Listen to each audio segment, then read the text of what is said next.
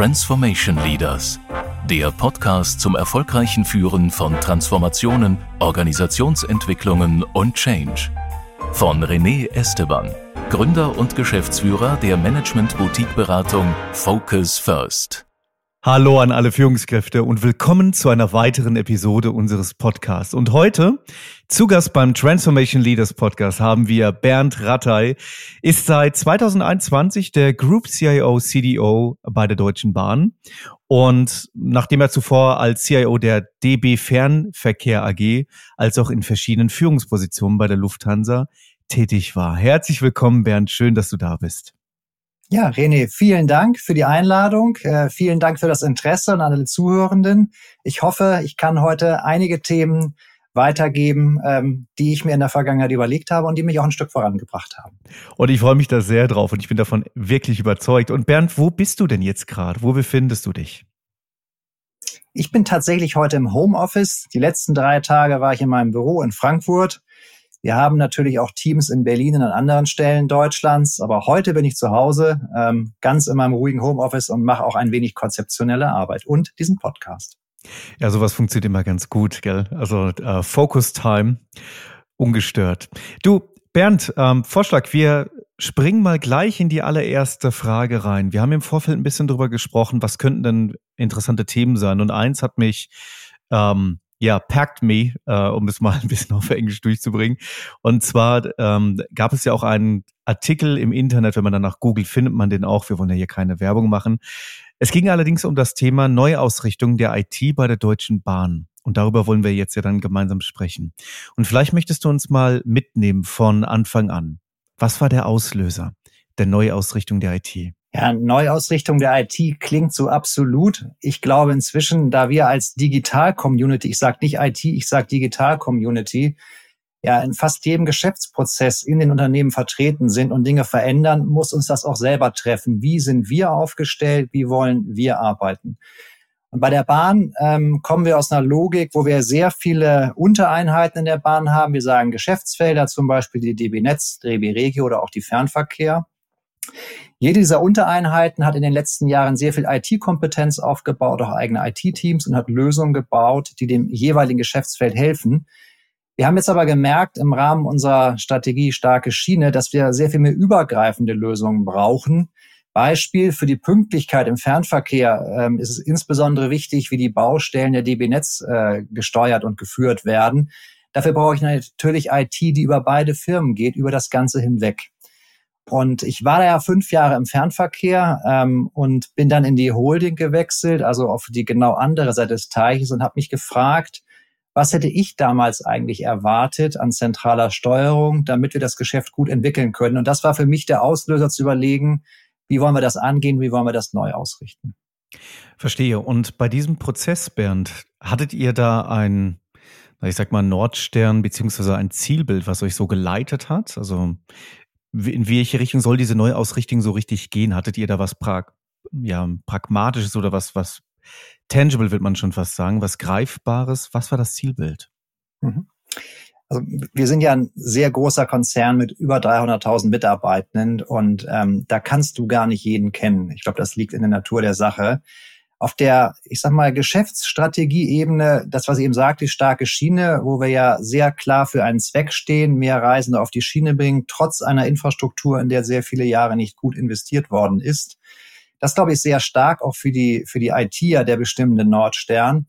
Auf der anderen Seite ist mir in meiner Zeit im Fernverkehr klar geworden, dass wir ein sehr föderales Modell haben. Und da nehme ich immer die Bundesrepublik Deutschland als Beispiel.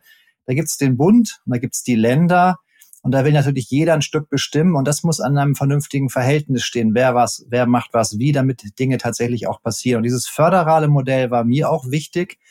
Ähm, ich sehe mich dann nicht als derjenige, der alles per Anweisung nachher in die äh, tausend Untereinheiten bringt, sondern ein Modell und einen Rahmen schafft, dass wir das gemeinschaftlich auch steuern können, dieses föderale Modell. Das heißt, dieses föderale Modell ähm, hört sich ja dann so an, ihr habt es auch gemeinsam dann entwickelt. Und ähm, passt das so? Also war das ein Prozess gewesen mit starkem Involvement eurer Key Stakeholder, um zu diesem Zielbild zum Beispiel dann zu kommen? Nee, würde ich gar nicht so sagen. Also ich, ich habe ja festgestellt im Leben, wenn man was verändern will, dann gibt es mehrere Möglichkeiten. Ich sperre meine Führungskräfte ein. Ich Nummer zwei, ich äh, frage bei den großen Beratungshäusern nach, ob die mir dann helfen können. Das ist meistens recht äh, kostenspielig. Aber wir fangen einmal mit kleinen Schritten an. Ich bin großer Freund mit diesem Anfang in kleinen Schritten. Und was wir zum Beispiel konkret gemacht haben, wir hatten in der Vergangenheit das oberste Entscheidungsgremium, das CIO-CDO Board. Da sind die ganzen CIOs der Geschäftsfelder vertreten. Und da war es dann so, dass meine Teams was vorgestellt hatten. Da saßen alle, jeder wusste genau, was ihm irgendwie nicht gefällt. Das war auch einfach zu sagen, das gefällt mir nicht. Und da habe ich gesagt, wenn wir Dinge gemeinsam entwickeln wollen, dann lass uns das doch in thematische Cluster schneiden für jedes Cluster ist immer ein Mensch aus meinem Team verantwortlich und als Co-Partner einer der CIOs.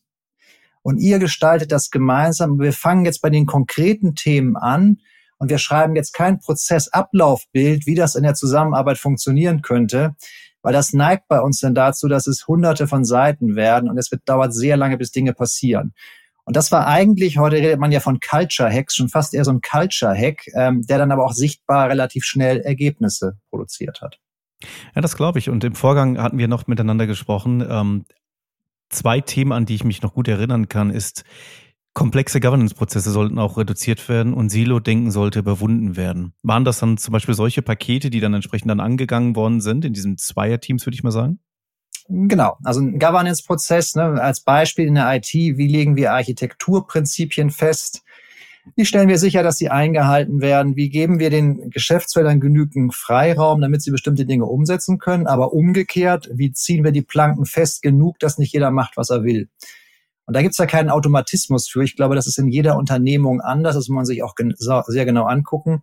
Und diese Prozesse haben wir neu aufgesetzt. Und ich habe am Anfang gewitzelt, ich habe nämlich alle Seiten mal zusammengeführt, die wir hatten. Wir nennen das Richtlinien mhm. und gesagt, wenn wir mehr als 1000 Seiten haben, dann müsste ja jeder Mitarbeitende bei uns im Konzern diese 1000 Seiten gelesen haben. Wir haben etwa 15 bis 20.000 Mitarbeitende.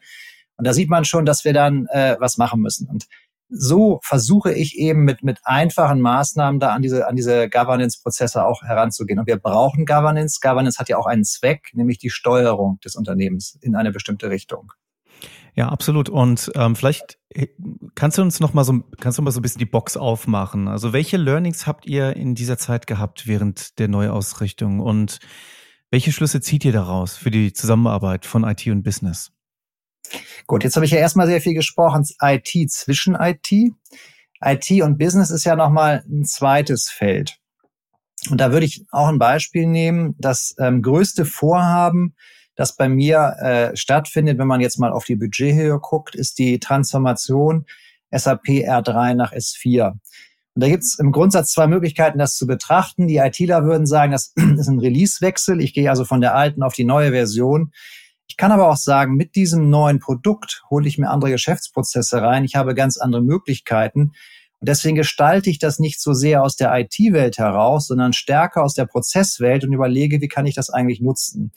Und folgerichtig haben wir dann dieses Programm auch neu ausgerichtet, haben gesagt, für jeden der drei Blöcke, die es dort gibt, gibt es immer eine Doppelspitze. Also du merkst das schon, ich bin Freund von Doppelspitzen. Mhm ein Mensch, der aus dem Fachwesen äh, kommt und gut in den Prozessen ist, stark vernetzt ist in der Produktion als Beispiel und ein Mensch aus der IT. Und die beiden verstehe ich dann tatsächlich als kleine Geschäftsführer einer Firma, die gemeinschaftlich für das Ziel dieses Hauses, so nennen wir das, zuständig sind. Und in der kleinen GmbH sage ich ja auch nicht, naja, laut Geschäftsverteilungsplan mache ich nur das eine und du das andere und jetzt machen wir das mal sehr sauber und grenzen das ab, sondern wir versuchen gemeinsam was zu erreichen. Und ich glaube, so auf das Geschäft zu gucken und mit dem Business zu arbeiten, ist total hilfreich. Ähm, das gilt äh, für die übergreifenden Themen, aber dann genauso in den Geschäftsfeldern, äh, wo es sich sehr runter verästelt. Ja, das macht absolut Sinn. Ähm, ähnliche Erfahrungen auch gemacht in meiner Zeit, wo ich noch im Corporate war. Diese Doppelspitzen, die funktionieren richtig gut. Schwierig ist es natürlich dann auch so eine, ähm, eine langfristige Ausrichtung zu haben, dass man als Go-To-Organisation auch wahrgenommen wird und das zu etablieren dass man also von den Geschäftsbereichen als richtiger Partner wahrgenommen wird. Und wie habt ihr das geschafft? Also wie habt ihr es geschafft, als diese Go-To-Organisation wahrgenommen zu werden und diese zu etablieren und wirklich als Partner gesehen zu werden aus der Business-Sicht? Also ich habe dieses Thema Go-To benutze ich eigentlich erst in der jüngeren Vergangenheit als Wort, aber gelebt habe ich das, das habe ich erst hinterher gemerkt, im Fernverkehr schon sehr stark, wo ich mich immer gefragt habe, was sind eigentlich die Probleme des Geschäfts? Die muss ich ja verstehen. Und wenn die mit mir diskutieren, dann erwarten die ja, dass ich ihre Probleme verstehe, meine Lösungskompetenz einbringe und wir dann gemeinsam überlegen, wie wir das mit Technologie und Digitalisierung besser machen. Und aus der Zeit, weiß ich noch, hatte ich eine angeregte Diskussion mit meinen Führungskräften, weil ich gesagt habe, von euch erwarte ich, dass ihr das ganze Geschäft versteht, in der Breite und auch ein Stück in der Tiefe, auch wenn ihr nur für einen funktionalen Teilausschnitt notwendig sind. Und da haben wir diskutiert, weil die gesagt haben, Mensch, wenn ich doch nur diesen kleinen Teilausschnitt kenne, warum soll ich eigentlich alles wissen? Und da war meine Antwort, weil das Geschäft ja auch übergreifend denkt. Und wenn ihr so denkt wie die, dann habt ihr auch viel mehr Akzeptanz und sich in diese Schuhe des anderen stellen und da hineinzugehen, glaube ich, hilft unheimlich, um Akzeptanz zu bekommen. Und Go-To heißt dann ja, sie kommen zu uns, weil sie glauben, dass wir etwas können, was sie nicht können. Und dass wir ihnen helfen können und wir gemeinsam etwas erreichen, was sie alleine nicht erreichen könnten. So, und diese Logik habe ich natürlich auch in der Konzernrolle, wo wir bestimmte Dinge vor die Klammer gezogen haben, weil es eben keinen Sinn, dass das jeder einzeln macht. Und da ist ja die Idee dahinter, wir können das besser aus dieser zentralen Rolle raus und die Leute kommen zu uns, weil sie glauben, wir können es besser und nicht, weil wir sagen, wir kommen aus der Zentrale, wir wissen, wie es geht und du musst jetzt mitmachen. Mhm. Und es geht sehr stark auch in diese Verantwortung. Ne? Du hast das Beispiel eben auch gebracht mit den Geschäftsführern. Äh, mhm. da wird auch einer nicht sagen, nee, das ist nicht mein Bereich, jetzt ist es vorbei. Ähm, wir sind beide dafür verantwortlich, das zu bekommen. Und so ähnlich fühlt sich das auch tatsächlich an, wie du das rüberbringst. Und ähm, vielleicht können wir den Fokus ein bisschen ähm, ausrichten in, das, in die Richtung Strategie nochmal. Du hast ja am Anfang von äh, starke Schiene-Strategie gesprochen, die die Aufgaben und das Portfolio der gesamten Bahn-IT ja definiert. Wie hat eure Strategie dazu beigetragen, die Neuausrichtung voranzutreiben und die Akzeptanz für diese Veränderung zu erhöhen? Ja, das ist eine spannende Frage, René. Ähm, ich habe da eine sehr unkonventionelle Antwort. Also mal vorab, diese starke Schienenstrategie hat mich total begeistert. Als die 2019 ähm, publiziert wurde, habe ich gedacht, jawohl, das passt, da stehst du voll hinter und das macht auch viel Sinn. Und dann habe ich meinen Teams gesagt, äh, Kernaufgabe eines CIOs ist ja erstmal die IT-Strategie zu erarbeiten. Und ich sage euch jetzt, wir bauen gar keine IT-Strategie. Weil das, was da drin steht, ist auch die Strategie für die IT. Unser Auftrag ist, das zu unterstützen. Und wenn man sich dann anguckt, welche Elemente dort vorhanden waren oder Handlungsfelder, dann hat man sehr schnell erkannt, fast alle Handlungsfelder funktionieren nur mit IT. Und warum brauche ich denn eine IT-Strategie? So, natürlich brauche ich aber einen Plan nach vorne raus, wie es weitergeht. Und da haben wir einmal unseren, ich sag mal, Methoden- und Werkzeugkoffer, also verschiedene technische Elemente, wo wir tatsächlich auch sowas wie eine Digital- und Technikstrategie haben. Aber das ist der Werkzeugkoffer. Und wir brauchen unser Projektportfolio. Welche Themen wollen wir angehen? Wie wollen wir in dieses Zielbild hineinarbeiten und die Architektur? Und für mich sind dann Architektur und Portfolio ein Stück weit ein Ersatz für diese Strategie. Und das kommt dann wieder zum Eingangspunkt. Äh, überraschend, äh, Kernaufgabe eines CIOs ist es, die IT-Strategie festzulegen. Es gibt aber kein explizites Stück, was einfach so daherkommt. Es ist etwas komplizierter. Ich glaube aber, dass das sehr viel pragmatischer in diesen Tagen ist, wo Veränderung sehr schnell stattfindet. Ja, und das hört sich auch sehr erfrischend und simpel an, gell? Also diese starke Schiene-Strategie auch wirklich dann weiterhin zu nutzen. Das erinnert mich so ein bisschen daran, früher war äh, das digitale Transformation. Viele sind dann weggegangen und haben gesagt, das heißt nicht mehr digitale Transformation bei uns in unserem Konzern. Wir nennen das nur noch Transformation, weil ohne digital können wir uns das gar nicht mehr vorstellen. Und äh, schön, dass das alles so ineinander greift, was du gerade beschrieben hast. Du Bernd, ähm, aus deiner Sicht, was sind deiner Meinung nach die wichtigsten Schritte, die andere Konzerne unternehmen können, um eine erfolgreiche Neuausrichtung ihrer IT zu erreichen. Manche sind ja jetzt gerade dabei oder stehen kurz davor. Und hier vielleicht auch insbesondere im Hinblick auf die Zusammenarbeit zwischen der IT und dem Business. Mhm. Also ob wir erfolgreich sind, das, das mögen andere beurteilen. Ähm, ich glaube, wir haben sehr große Aufgaben vor uns. Ähm, für mich ist erstmal wichtig, ähm, ich mache schon lange IT, wir heißen nicht mehr EDV. Und wir sind auch nicht mehr Verwaltung. Ähm, wir sind tatsächlich im Bahnsystem ja Teil des Produktionskreislaufes. Genau wie die Züge oder die Trassen, wo die Züge drauf fahren. Und das heißt, ähm, wir müssen IT anders betrachten. Und wir merken das ja auch. Wenn die IT 48 Stunden steht, dann ist das genauso schlimm wie ein richtiges Unwetter. Also erstmal, glaube ich, wirklich in den, äh, gerade bei den Vorständen und Aufsichtsräten, das ist ja teilweise auch hier die Zielgruppe, zu überlegen, welche Rolle hat eigentlich die IT in meinem Unternehmen? Ist das ein Produktionsfaktor oder ist das doch eher Verwaltung? So, und wenn ich mich für Produktionsfaktor entscheide, dann muss ich überlegen, was muss ich eigentlich tun, um diesen Produktionsfaktor auch sicherzustellen. Das hat Pflichten und Rechte an der Stelle. Ähm, und sich das gut zu überlegen, wie ich dann auch mit der IT umgehe. Und das ist etwas, wo ich auch im Unternehmen viel Zeit mit verwende. Das hat für die ITler übrigens auch eine ganz große, eine ganz große Auswirkung, weil die sehen sich ja oft nur so am Rande. Und meine Lebenserfahrung ist, wenn ich, wenn ich die Kollegin frage, wofür steht ihr eigentlich im Geschäft, wofür seid ihr gut? Ja, das wissen wir auch nicht so genau. Sie sehen ihren eigenen Beitrag gar nicht so. Und das aber herzustellen ist wichtig, weil aus der alten Welt, wo wir EDV geheißen haben, war es ja so, irgendwer hat sich was Tolles ausgedacht. Dann hat man die Papiere über den Zaun geworfen, die EDV soll es irgendwie richten, alle waren so semi-zufrieden und dann hat man weitergewurstelt. Das klappt heute nicht mehr mit der mhm. Digitalisierung, weil du hast es eben gesagt, René, es gibt kaum noch einen Geschäftsprozess, der ohne Digitalisierung funktioniert. IT ist ein Produktionsfaktor geworden, Digitalisierung.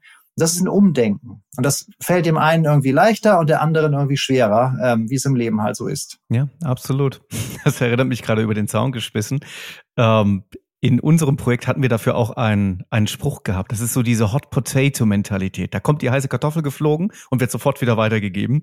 Und genau, dass das nicht passiert, ähm, ja, ist das ein sehr guter Ansatz. Du sag mal, Bernd, äh, wenn du dich jetzt nochmal rausziehst und wir haben jetzt über diese eine Neuausrichtung gesprochen, aber du hast ja weitaus mehr Erfahrung als ähm, jetzt diese Transformation oder diese Neuausrichtung, über die wir jetzt gesprochen haben und uns darauf fokussiert haben sobald wir uns da ein bisschen wieder rausziehen und das Ganze von der Vogelperspektive mal betrachten, alle Transformationen, größere Change-Projekte, was würdest du bei der nächsten Transformation nochmal machen und was anders? Mhm. Also ich glaube, was ich wieder so machen würde, diesen, ich sag mal, kleinen Ansatz, und ich habe da auch irgendwann mal drüber nachgedacht, in der IT gibt es ja den Begriff MVP, also Minimum Viable Product, so die kleinste, das kleinste Anfassbare, was ich erleben kann. Und wenn ich über IT-Governance nachdenke, ist es immer klug, in, in kleinen MVP-Schritten zu gehen, damit ich auch was erreiche. Und das finde ich ganz spannend, weil eigentlich mögen die Digitalen die MVPs, aber ihren eigenen Prozessen tun sich schwer und achten da irgendwie auf vollständige Korrektheit und vollständiges Beschreiben. Und das dauert irgendwie lange in der Umsetzung. Und das würde ich wieder so machen, wie ich es gemacht habe. Ähm, wo man, wo ich glaube ich zu wenig Energie reingesteckt habe, und das machen wir an ganz vielen Stellen, ist Kommunikation in die Breite und Tiefe. So, und gerade Tiefe, am Ende müssen wir ja alle erreichen draußen, ne? die, die heute operativ äh, in einem Zug bei uns arbeiten, mit dem Tablet, was sie irgendwann bekommen haben, wo sie auch verstanden haben, ohne Tablet geht's gar nicht mehr, weil ich äh, dort jeden Vorgang mit abwickeln muss. Wie schaffen wir es, diese Menschen zu erreichen und ihnen erklären, was ist eigentlich heute IT? Wo kannst du auch mitgestalten? Wo tun wir was für dich und wie verändern wir das? Ähm, da haben wir, glaube können wir mehr reinstecken. Meine Lebenserfahrung ist, kann man immer, ähm, immer den Fokus zu haben, da noch mehr zu investieren, weil das äh, definiert ja am Ende die Wirkung, die ich auch erzielen kann. Vielen herzlichen Dank, Bernd. Und um das nochmal zu spiegeln, was du gerade gesagt hast mit der Kommunikation. Ich habe vor zwei Jahren habe ich ein, eine sehr schöne Survey gelesen und äh, die war von dem äh, von PMI gewesen, also dem Project Management Institute. Da wurden dann die ganzen Projektleiter gefragt. Eine sehr große Studie. Ich glaube, 100.000 haben insgesamt mitgemacht. Was würden sie beim nächsten Mal auch wieder anders machen? Und auf Platz eins stand exakt das, was du gerade auch gesagt hast. Kommunikation in die Tiefe und in die Breite. Vielen herzlichen das, Dank. Das, das Spannende vielleicht noch eine Anekdote. Ja? Wir haben ja irgend, wir hatten ja lange Lotus Notes bei der Bahn, ja, ja. und ähm, Lotus Notes, ähm, ich will jetzt äh, gar nicht über Produkte reden, aber irgendwann haben wir entschieden, wir wechseln dann äh, auf die auf die Microsoft Suite und haben dafür auch ein Projekt aufgesetzt, ähm, wo, wo dann eine Vorgabe damals, weil ich noch im Fernverkehr aus dem Konzern kam, du darfst irgendwie pro Mensch so und so viel Minuten äh, Lernbegleiter einsetzen. Und Lernbegleiter mhm. waren Menschen, die vor Ort geholfen haben, damit umzugehen. Und ich habe mir damals überlegt, das ist viel zu wenig. Ja, das reicht nicht. Und wir haben, glaube ich, einen Faktor vier genommen. Damals gab es das Streit auch mit dem Konzern, also in meiner alten oder jetzigen Organisation, weil die gesagt haben, das ist aber schlecht für den Business Case. Meine Argumentation war, was bringt denn dieses schicke Werkzeug, wenn es keiner nutzen kann? Ja. Ich würde es immer wieder investieren. Da haben wir uns eine ganze Weile gerieben und haben das dann gemacht. Und da bin ich sehr froh, dass wir das gemacht haben. Ich würde es auch wieder so machen, auch wenn es anstrengend war. Und das ist vielleicht auch noch so mein Punkt. Äh, dazu kämpfen macht Sinn, gerade für diese weichen Dinge. Das erhöht die Wirkung ungemein. Ja, absolut. Und oh, das ist total spannend, dass du das sagst, Bernd. Denn was ich auch noch mitbekommen habe, ist, dass wenn man sich so anschaut, die Budgets aus den verschiedensten Ländern zum Thema Change und Kommunikation, da siehst du dann, dass dann in Amerika im Durchschnitt ungefähr 13 Prozent eines Projektvolumens ist alleine Change und Kommunikation. Das muss man sich mal überlegen bei diesen mehrmillionigen ähm, Projekten, die sehr, sehr schnell ähm, aufgebaut werden ähm, und erreicht werden, diese Summen bei IT-Projekten. Im Gegensatz dazu, Europa oder ganz insbesondere Deutschland liegen wir bei ungefähr sechs Prozent des Projektvolumens und eher noch weiter drunter, tatsächlich tendenziell. Mhm. Und dennoch auf der anderen Seite, genau das, was wir eben beide beschrieben haben oder ähm, auch die eigene Erfahrung haben, das ist das, wo es am meisten auch dann Wirkung erzielt, weil das meist, du hast es ja eben sehr treffend gesagt, was bringt mir das schönste und beste Tool, wenn die Menschen es nicht wissen zu nutzen oder auch gar nicht wissen vielleicht, dass es das gibt. Mhm. Und äh, ja, ich glaube, da haben wir noch eine Reise ähm, als Land ja, möglicherweise. Genau. Ne? Da, setze ich noch einen drauf, René, weil ich habe ja? gerade festgestellt, dass ich meine Lieblingsformel noch gar nicht eingebracht habe. Und das passt mhm. da perfekt zu. Ähm, ich habe mir irgendwann mal überlegt, was ist für mich eigentlich Digitalisierung? Und Digitalisierung ist für mich das mathematische Produkt aus unseren Geschäftsprozessen, der IT und den Menschen der Zusammenarbeit. Und beim Produkt ist ja so, wenn ein Faktor null ist, dann habe ich nichts gewonnen hinterher. Mhm. So, und äh, was du sagst mit den 13 Prozent versus dem, was wir hier in Deutschland haben, wir fokussieren sehr stark auf das Thema IT in Deutschland. Prozesse wird zunehmend stärker, das finde ich auch gut, aber wir müssen ja das schwächste Glied in dieser Formel äh, stärken, damit wir ein maximales Ergebnis bekommen. Mhm. Und da hilft diese Produktformel, finde ich, sehr schön, äh, zu überlegen, was äh, erreiche ich am Ende mit Digitalisierung. Und da sage ich immer, dieser Dreiklang, also multipliziere die deine Geschäftsprozesse mit der IT, mit der man zusammenarbeitet, und dann bekommst du Wirkung auf der Seite der Digitalisierung. Eine sehr schöne Simplifizierung, die auch wirklich dann hilft, den Fokus wieder zu haben. Dankeschön.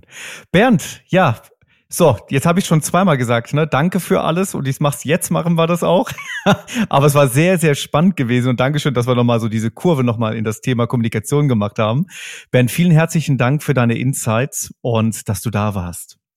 Ja, Dankeschön, René und bis irgendwann. Tschüss. Bis irgendwann, tschüss. Und noch an alle Zuhörenden, vielen herzlichen Dank auch an euch. Und ihr wisst ja, äh, Common Practice in diesem Podcast, in der Beschreibung, wenn ihr da draufklickt auf die Beschreibung, dort findet ihr mehr Informationen über Bernd und auch das Profil zu LinkedIn. Wenn ihr Fragen habt, wendet euch sehr gerne direkt an Bernd oder an mich. Alles Gute bis dahin bei euren Transformationen und bis zum nächsten Mal in einer neuen Folge von Transformation Leaders.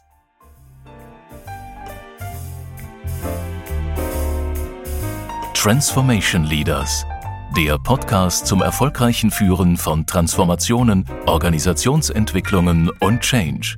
Mehr Wissen unter transformationleaders.de.